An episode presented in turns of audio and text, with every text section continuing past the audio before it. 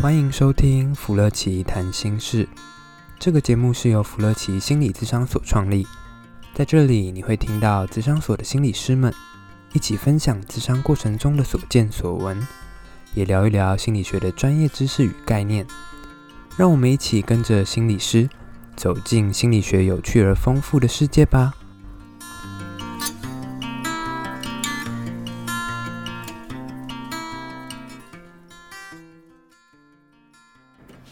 大家好，又来到我们的福乐奇谈心事了。今天一样是一个时事时事题，没错。然后今天来聊聊我们的过去，太好了。今天就不会有年代落差，呃，也难讲，也难讲，也难讲。其实最近有一个蛮耸动的新闻，就是昨天晚上我要睡之前，啊、我看到一个蛮耸动的标题，是就是今，然后就是台中市某某地区的那个考试场所。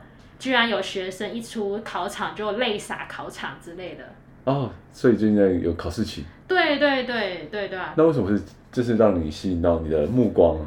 因为他们那个时候发生一件事情，就是他们的那个截止的钟声提早打了，哦，提早提早打，对。哦，那我就开始不由自主勾勒出我当时在考试或者是我那种升学年代的那种 辛苦谈。也没有到很辛苦啦，嘿嘿嘿。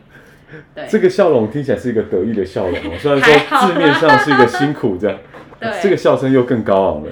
没错，我们的那个波段，那个整个就是爆爆音的感觉。好了，那来聊聊你开心的辛苦谈吧。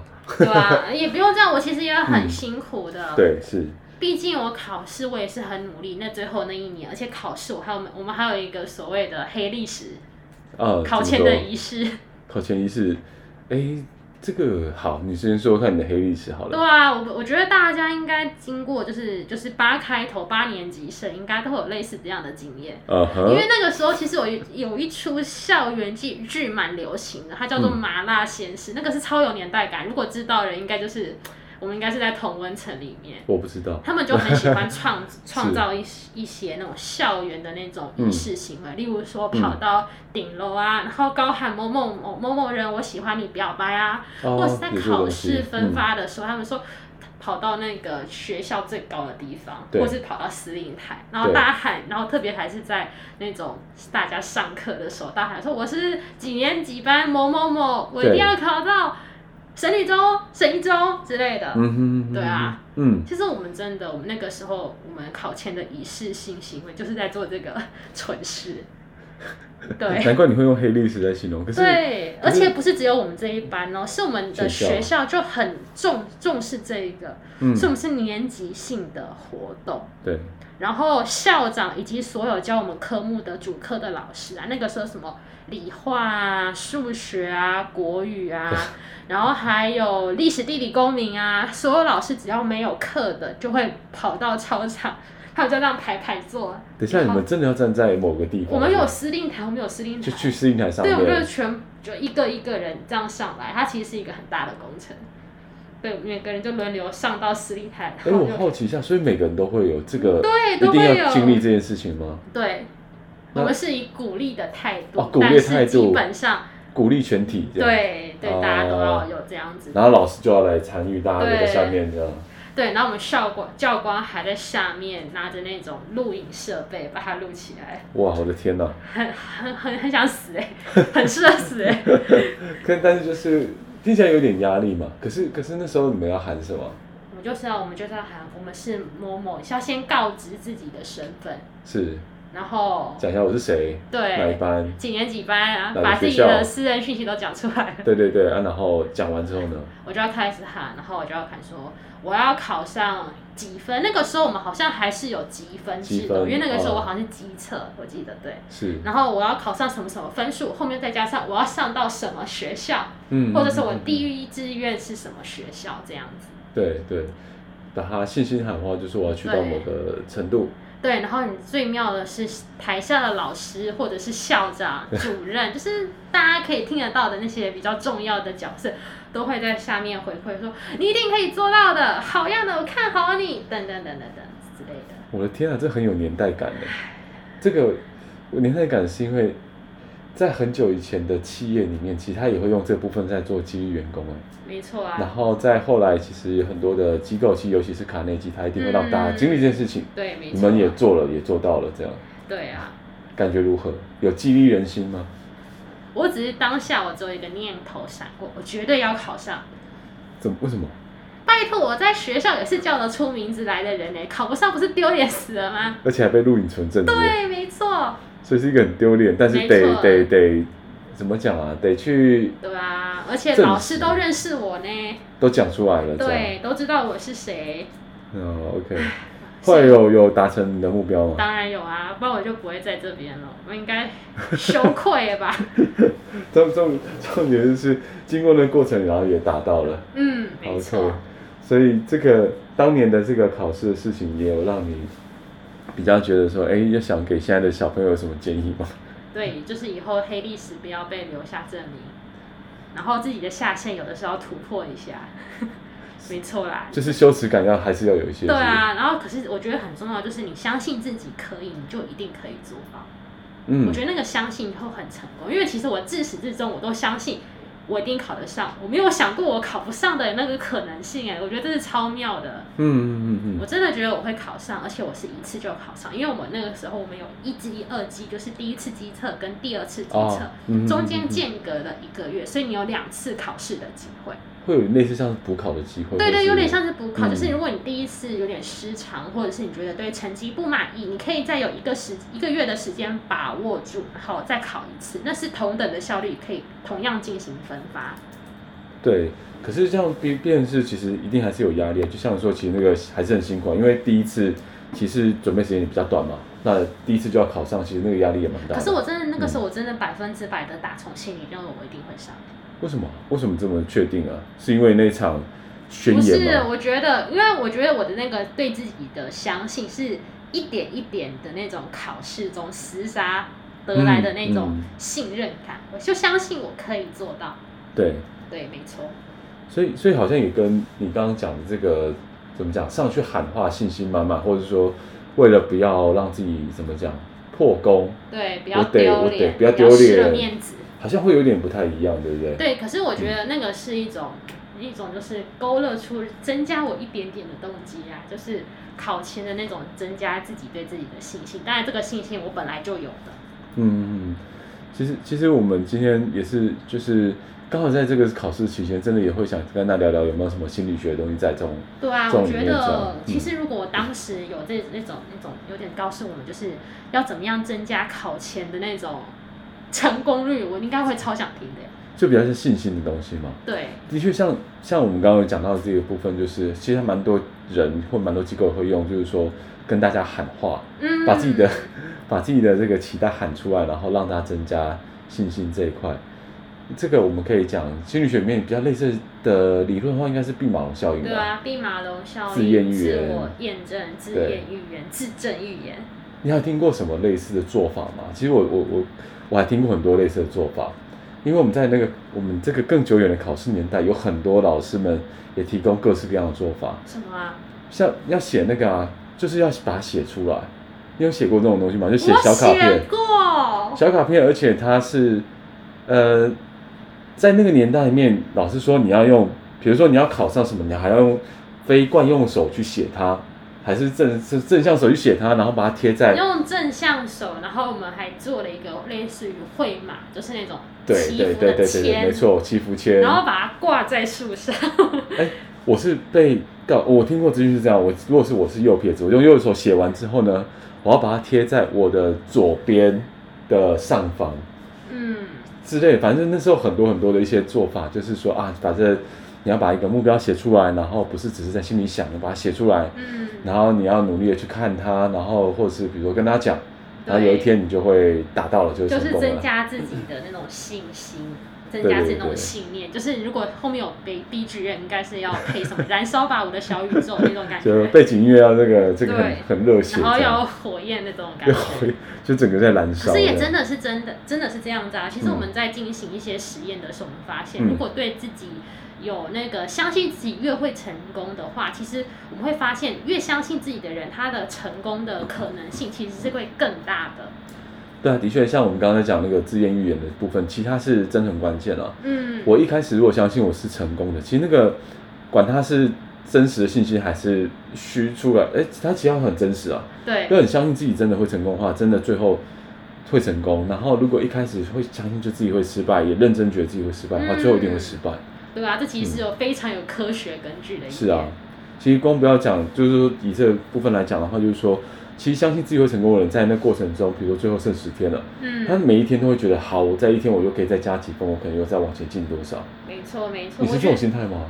我那个时候我真的会觉得说，不管怎样，我其实我那个时候很妙，就是考前的时候啊，嗯，我反而觉得，因为我真的会成功，我觉得我讲的好心虚哦，怎么办？可以啊，你就就反正就讲。我真的觉得我会成功，所以考前我反而觉得我就是看一看就好了，因为我就已经会成功啦。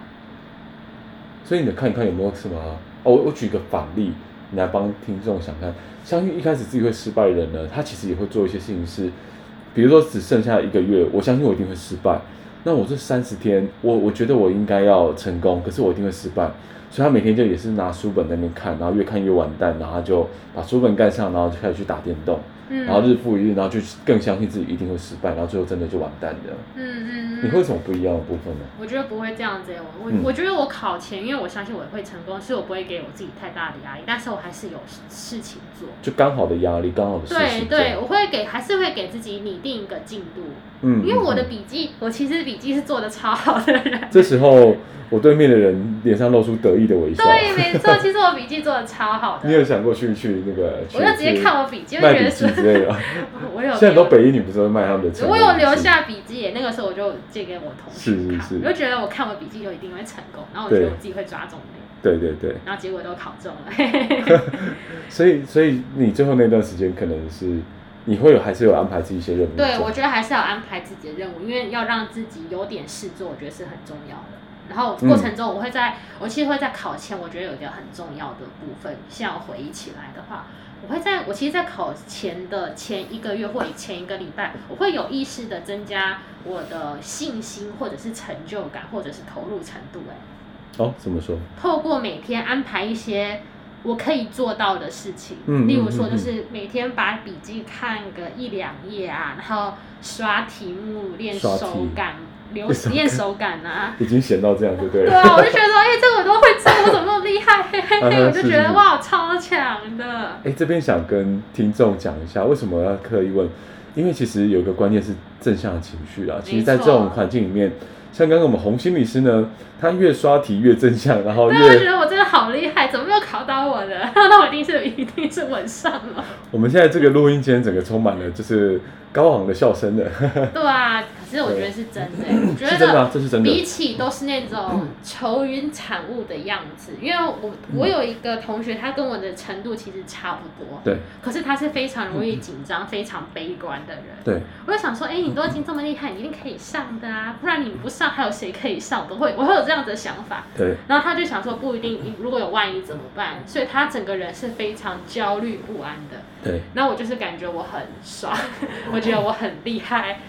然后到最后，其实他的第一次的考试并没有考好，他是第二次才上到他还可以接受的一个。所以好像也不是第一次原则。对，没错。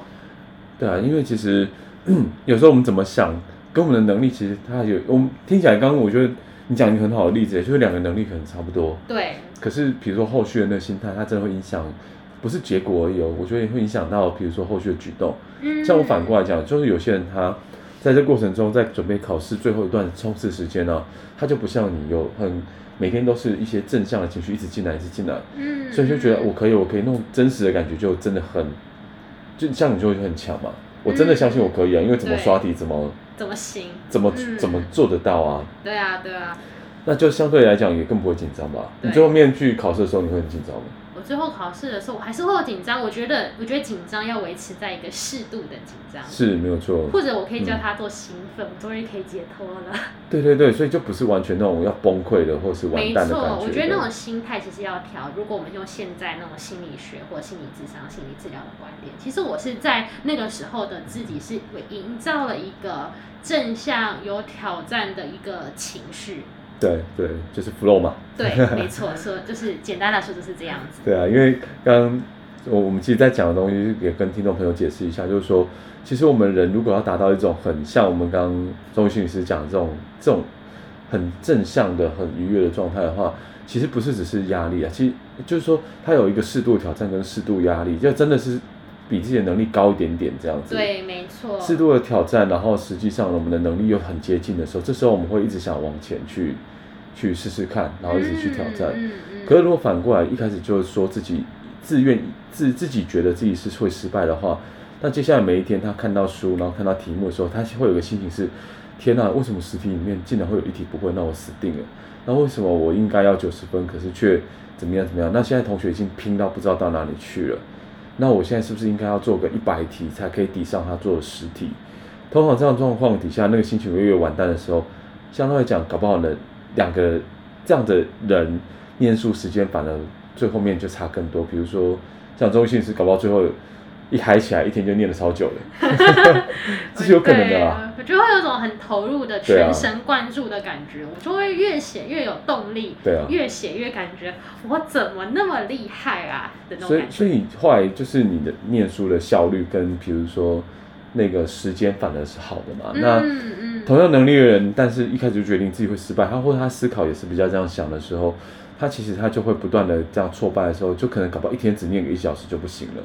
或是他就念的非常的片段，因为只一直着重自己好像不够好的地方嘛。嗯。那当然结果一定就会很明显有差。嗯嗯。然后到考场就会有一个崩溃跟完蛋的感觉。对啊，对啊。另外一个人就是耶，我终于又解脱了，我我要得到我的目标了。没错，哎，这真的是我考试结束的时候的心情。我终于可以不用每天那么辛苦了。虽然我知道我可以，可是我也不代表我想念那么多书啊，我超累的。是。就一种解脱的感觉。对啊，所以其实自然语言真的是有可能会有效的啦。那真的就是，就是它其实，在过程中不断影响我们每天的心态跟每一天的状态这样子。可是我还是要补充一下，因为刚刚我们讲到自证预言，嗯、其实自证预言或毕马龙效应，我觉得可以跟我们的那个正向心理学，刚刚讲到那个 flow、心流的那个。概念其实会可以相互结合。怎么说？因为其实刚刚讲到毕马龙效应，它会有一个很重要的条件，就是我们要在这过程中要产生，不论是不论是依靠内在动机也好，外在动机也罢，对，我们要依靠动机之外呢，其实我们还要对自己的所作所为那件事情要有一个正向的情绪。是没有错，要考要有一个正向的经验，例如说我在写的时候越写越爽，就是越爽，觉得 我怎么那么厉害？是，对。然后第二个部分的话，刚刚补充的那个正向情绪，有的时候不是那种因为自己的无知但线条，所以那种忽略了题目难度的那种真相情绪，那是假的。我们那个真相情绪要我知道我自己在做什么，然后过程中可能要有给自己一些些的挑战。嗯，所以我在刷题，我也不代表我是全对啊。嗯，我可能会错个一两题，嗯，可是我错那一两题，我可能会觉得，哎，终于帮我找出这我最后的缺点。写完这一两题，那我不就是无敌了吗？哈哈哈，就这种感觉。对对对，对啊，这很形象，对啊。这是这是一个很关键的东西，因为在正向心理学面，其实你讲的东西其实解释形态了。嗯，就是同样一件事情，比如说两个人都是十题里面会错一题。但你的解释会是，耶，我只要这题知道补齐了，那我就会，反正我就更知道了。就是帮我挑出最后我哪里还有哪个症结点，我只要克服这个，那我不就是天下无敌了吗？但是你有想过另外一种想法吗？真的很多人这种想法哦。我十题里面有一题错，那这一题表示说我其实我不会还好多。那如果真实到了考场之后，那我不是死定了？嗯，你有办法想象这种心境吗？我觉得这个很难想象，因为我前面有这么多的努力，我背后有我的成功经验支持着我，对对，我可以嘲笑一个有建设性的正向情绪。对啊，所以这种解释形态其实就是说，它真的会帮助我们，真的有一个很实际的正向情绪，就像就像你这样子嘛。嗯。可是好多人他真的是，呃，越写越完蛋，然后那完蛋的是他真的真的觉得自己不 OK 了，嗯嗯，然后真的觉得错误越来越多，然后就就真完蛋了。其实正向心理学真的有提到。怎么去解释啊？那真的是乐观跟悲观就差很多。对啊，除了乐观跟悲观，我也遇到一种，就是可能有人他他也是觉得嘻嘻哈哈，然后也也觉得自己很厉害，然后最后考的反而没有很好。但是我要跟大家说，这并不是代表说毕马龙效应或者是自证预预言失效哦。是是。自证预言的那个促成的条件，其实过程中我们还是要有一些自己努力跟要克服的一些挑战，嗯嗯、不是只有说我觉得我很厉害，嗯、这个一点都不切实际。它是自证预言，是我们真的过去中有做些什么，对我们的那些期待啊，或者是正向的情绪，它才可以发挥它的效用。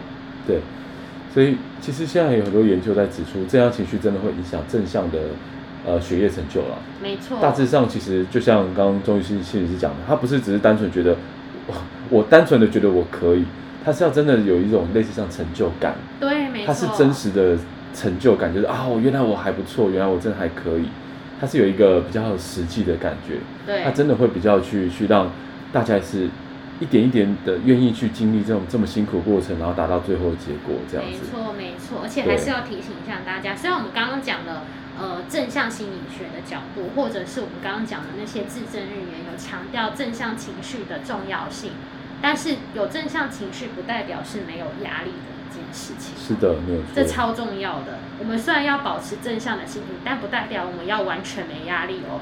没错。完全没压力，有的时候反而会降低我们成功的效率或者是效能。嗯嗯嗯嗯。对。没错，因为因为其实我们也不会是去理解这世界是全然会应该大家都开心都正向，也不是这样啦。只是说，嗯、其实我们可以用这个例子来想象，其实是。像尤其像我们刚刚的讲例子，其实是很真实的，真实的感受，正向情绪，它会让我们反而在辛苦的时候一步一步往往前走，这样。没错。对啊。但是不代表我们走的时候没有经过挑战。好。大家应该有看过这个图表吗？或者是折线图、曲线图？它是一个很有名的道理。哎，很多很有名的心理学的东西都会有一个倒叶度二次法则吗？哎，对，对，就是我们看到，其实我们完全没有压力，就是压力的程度，嗯，跟我们的其中一种应该是 X 轴吧，它是有指我们的压力的程度，由低到高，对，OK，然后 Y 轴就是你要重还是直？这重这直直的直的直的直的直的对对对，然后它是指我们的成就那个成果、成就表现、效能表现等等的。对对这种画出来是倒 U 型，嗯，就是，呃，压力越小的时候，它的它的表现出来的那个绩效或者成功率其实是低的啦。因为飞啊，因为就不需要动啊，对，就然后也不想动，对，这时候我是完全没有想去做事的。可是他慢慢压力到一个程度是适中的时候，其实大家的表现是最好的。嗯。可如果这时候再更大压力，其实就是会完蛋。对，没错。对。所以可能在过程中还是要找到正向情绪的营造或者是制造的方式，然后并且让自己保持一个适度的压力，或者是适度的动力的感觉。对啊，所以也不是什么事都不做，像比如说像我们刚刚提到，其实，在每一天这样情绪出现的时候，我们会安排一个适切的、刚好的这个这个任务。工作，然后就一直做，一直做，一直做。但是像比如说，反而失败情绪出现的时候，或者悲观情绪出现的时候，会完全的放弃，然后不断的在自责，或是产生罪恶感。那个差异真的是，从其实有时候倒数一百天的时候，决定的关键差异就在这里了。没错。对啊。倒数一百天的时候，我觉得就是一定要做一些事情，但是也，但是也不要做太难的事情。哎，关键，这是关键。对啊，对啊，这是心态稳定耶。我觉得也要跟我们现在所听众，因为可能听众们，嗯、我们的福粉、妻粉，可能都是已经当别人的爸爸跟妈妈了。是。对，福粉、妻粉，有的时候这可能也是他们关键的一百天。哦，OK。没错啊，还是要讲一下。是的，是的。所以就是真的也让大家觉得说，这件事时候真的不要再去增加太多难度了。其实真的反而，呃，我题外话，也许这下次可以录一集。有时候一百天的时候，我反而会建议大家有点像是，这时候要转换一个心态，就是你对一题就是算一题。对，就是你赚到的感觉，我觉得是一个很重要的一个心态的转换。嗯嗯。不然超多的孩子，他在这时候会觉得，啊，我之前已经这么弱了，那我要再去跟整个台中比，或者整个台湾的人比，那我更糟了。那所以我应该要今天应该要念，比如说念一到三年级的国文的一半，那时候就死定了。我觉得完全不可能成功。对，然后。可可是很多人都想，我真的觉得这个不 OK，但是我知道很多人会有这样子的尝试。对啊，所以我们想一一百天，然后就想有一百天有两个人，第一个人就是我今天要做到超级大量事情，我才有可能追上别人，然后最后他就干脆一直滑电滑手机打电动，然后就压力更大。然后另外一个人就是一题，然后写完就哇太棒了，我对一题了，写完一题，哎呦太棒了，我终于知道我哪里不会了，那个累积出来的差异超级大。对啊，所以可能最后一百天的时候是要把那个自己错的地方，要把要把它当做天上给我们的礼物，因为他挑出我们一百天的一些弱点，或者是一些要加强的地方，嗯、那我们一百天之后，我们就会变得超级无敌强的。好啊，哎，我们下次来录一集考试教育啊，我觉得。不只是学生呢，其实很多，比如说准备高普考啊，或者说准备心理师考试啊，对啊，大家都会遇到考试焦虑。我们下次可以来讲考试焦虑好了。对啊，我觉得心，我们人生中，特别我们华人文化中，总是喜欢考试。哎，考试焦虑其实很恐怖哎，它它会引起超级多的这种身心反应。不要再说了，我们下一集还要有内容呢。对啊对啊对啊，我们就预告一下嘛。对啊，我们它可以真的组成一体哦，超多的。从小到大，我们都离不开考试这两个字。对啊，好啊，那我们就下次见喽。对啊，想要听什么，可以在下方的资讯栏跟我们进行讨论跟留言呢，嗯、我们都很欢迎大家可以跟我们一起交流自己的想法或经验。好，OK，那我们今天这集就到这边喽，拜拜，拜拜。